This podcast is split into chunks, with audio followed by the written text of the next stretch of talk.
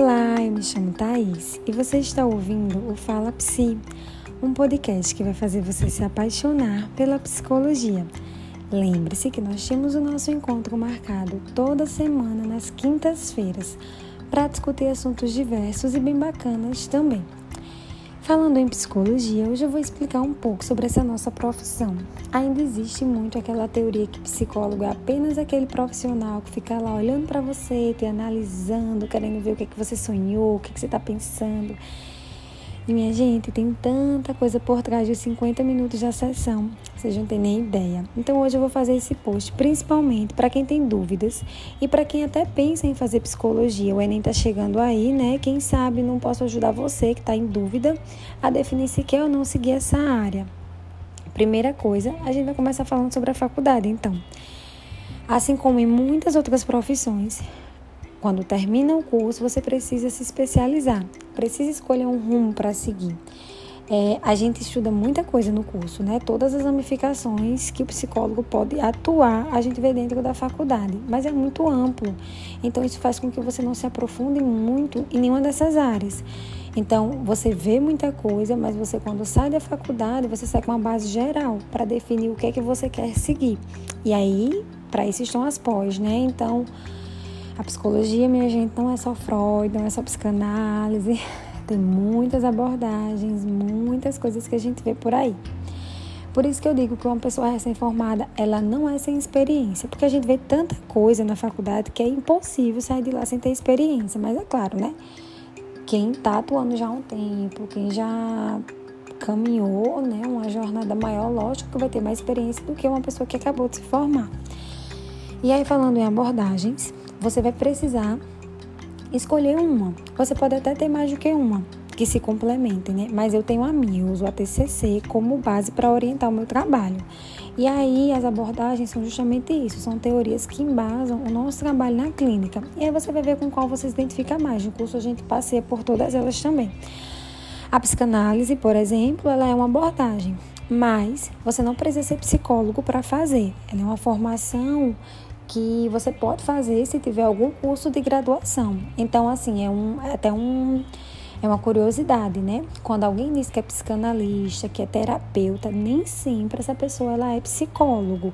O termo terapeuta, ele não é exclusivo da psicologia, sabe? Então, é, possa ser que alguém seja terapeuta e diga, ah, eu tô fazendo terapia, mas não necessariamente com um psicólogo o, o, o, psicólogo ele tem um registro no conselho, ele é registrado. Então, se você quer saber se aquele profissional que está te atendendo ele é um psicólogo, você pode solicitar, me, me dá o teu CRP, ou então buscar hoje em dia nas redes sociais, né? Fica muito lá essa questão é, da exposto, né? O nosso número de CRP, nos relatórios que a gente manda no nosso carimbo, inclusive. Então, é só lá conferir que vai ver aquele registro um, o psicanalista, por exemplo, terapeuta que não é psicólogo, ele não vai ter esse registro no CRP, porque ele não é formado em psicologia.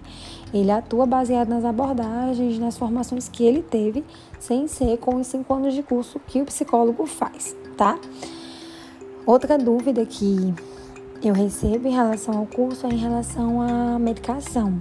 O pessoal confunde o papel do psicólogo com o psiquiatra.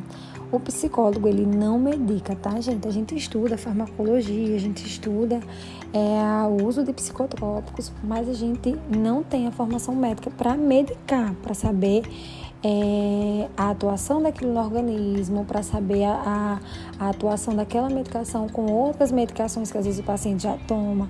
Então, quem passa a medicação é o médico, é o psiquiatra, tá? Outra coisa da nossa profissão é o sigilo terapêutico. Geralmente a gente faz isso logo no início, no contrato terapêutico, que a gente fala, olha, o nosso tempo de sessão é tal, a gente vai se encontrar toda semana, a gente vai ter um horário e a gente tem um sigilo. Então isso é até uma forma de conseguir fazer com que o paciente se vincule a você, porque ele vai saber que aquilo dali é um momento dele, né? Então, é vedado pelo Código de Ética expor qualquer informação sobre o paciente. É antiético e prejudica a nossa profissão. Nós temos um Código de Ética que a gente precisa seguir. Então, tem várias recomendações lá e quem é psicólogo, ele precisa ser ciente dessas recomendações. Inclusive, o psicólogo que ele não, não estiver fazendo bom uso da profissão, ele pode perder o direito de exercer ela, tá? Outra dúvida em relação a, a quem o psicólogo pode atender. Né? Primeiro que tem muita gente que diz, ah, psicólogo não pode atender família, não pode atender amigos. Mas é porque, gente, muitas vezes o psicólogo ele já está envolvido naquele problema, naquele conflito, naquela situação, se ele for amigo ou se ele for familiar. Então, aquela neutralidade, não aquela neutralidade de você ser estátua ali, assim, totalmente dura. Não, é aquela neutralidade de você conseguir dar uma nova perspectiva, uma nova visão, conseguir fazer a pessoa olhar com outro olhar, um outro ângulo, aquilo que está acontecendo. Então, se você já estiver dentro daquela situação, já tiver uma opinião formada sobre aquilo, vai ser difícil você conseguir fazer o paciente olhar com outro olhar também.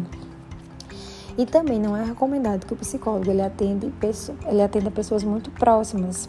Ou seja, ah, eu atendo um, um, uma menina e o namorado dela quer ser atendido por mim. Não é indicado, porque não necessariamente um amigo ou um familiar.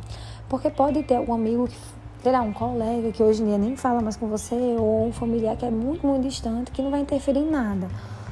Mas a gente não pode atender duas pessoas onde uma vai afetar o processo da outra, porque pode trazer informações que interfiram tanto lá como cá. Então, tipo um casal, ou ele faz terapia de casal, os dois juntos com a psicóloga, ou ele vai cada um fazer com uma psicóloga diferente. Agora, não é recomendado que a mesma psicóloga atenda um e atenda outro, como se fossem atendimentos individualizados, principalmente se o foco da terapia for trabalhar a relação. Outra coisa que perguntam muito é como é que a gente faz para não absorver tanta coisa que a gente escuta, né? E aí eu acho que isso é de cada um, sabe? Eu consigo lidar bem com isso. Tem coisas que, claro, mexem mais com a gente, né? Algumas histórias tal. Mas eu consigo delimitar o que é do paciente e o que é meu. Então eu sei que o que é do paciente eu não tenho controle, eu não tenho como tomar a frente. Então não adianta eu absorver. É, eu tento sair da minha sala me desligando daquela situação e me ligando novamente na hora que eu vou estudar o caso, na hora que a gente vai fazer a evolução. Mas isso não quer dizer que a gente esquece o paciente. Na verdade, a gente lembra do paciente em tudo, viu, minha gente? Do nada eu tô dirigindo, aí eu penso numa técnica que eu vou usar com tal paciente. É, tô andando, do nada, tô na academia, do nada eu lembro de uma atividade que eu tenho que mandar para um paciente que vai combinar com aquilo que ele me disse naquela sessão que vai ajudar ele. Então, não absorver não, não significa que a gente não pense naquele paciente, significa que a gente não adoece junto naquele sofrimento, né? A gente vai aprendendo a delimitar as responsabilidades de cada um nesse processo. E se eu for absorver e tomar para mim, eu vou me tornar o meu paciente. Então, não vou ter como ajudá-lo se eu estiver no mesmo ponto de vista dele. E aí, o que, que a gente faz após a sessão? Após a sessão, a gente anota o que foi dito, a gente traz os objetivos para alcançar, a gente respira um pouco, né? Tem sessões que são um pouco mais pesadas, e aí segue para o próximo paciente, porque quem entra depois, ele vai precisar da gente por inteiro. Então, a gente precisa respirar, anotar algumas coisas e tá bem para o próximo paciente que também vai precisar da mesma atenção e da mesma disponibilidade sua. A minha experiência, gente, é mais com a clínica, então eu foquei mais nesse sentido, né, de trazer algumas informações. Cada área de atuação ele vai ter recomendações mais específicas. Mas o psicólogo ele precisa ter noção dessa parte burocrática, ele precisa estudar de forma contínua e de forma geral, né? Porque ele vai lidar com o ser humano e está em mudança constante. Ele precisa estudar, ele precisa evoluir paciência, ele precisa ter tempo para as mídias sociais hoje em dia, independente da área que a gente vai atuar, as mídias sociais elas tomaram um grande espaço, né? E é, é muito importante, é algo novo já para quem é formado há um tempo. Então, assim, é algo que começou há pouco tempo, mas que tem um espaço muito grande, que possibilita muitas coisas. Precisa ter tempo para avaliar o caso, organizar a agenda. Se você for autônomo, né? Tentar ajustar os seus dias com seus pacientes, que às vezes tem imprevisto e tudo mais. Mas, assim, a melhor parte de trabalhar na clínica, para mim, é eu poder escolher, sabe, minha gente? Ah, é muito bom a gente poder escolher. Eu vou escolher quantos pacientes eu vou atender, quais os horários, quais dias, quando é que eu vou descansar, quando é que eu vou tirar férias, me planejar para isso. Qual horário eu vou definir para cada coisa que eu preciso fazer? Escolher a hora da minha terapia, porque psicólogo também faz terapia, viu? Também precisa. Então, é muito bom, mas precisa ter a responsabilidade, né? Então, você tem que saber lidar com isso. Quando você sai do curso, você sai assim. A maioria do, dos psicólogos tinha vontade de montar o próprio consultório, de atender. Mas você tem que saber as responsabilidades que cada escolha vai trazer.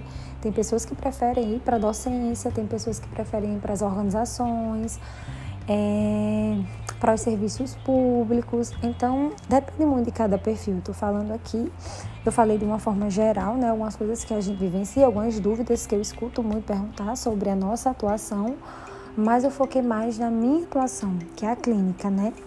Ia ficar muito extenso se eu fosse falar tudo aqui, então eu tentei fazer alguns pontos principais mais voltados para a área que eu atuo, certo? Mas é isso, tem muita coisa por trás daqueles 50 minutos de sessão e só o profissional sabe disso. Eu espero que vocês tenham gostado e nos encontramos próxima semana com um novo episódio, tá bom, pessoal?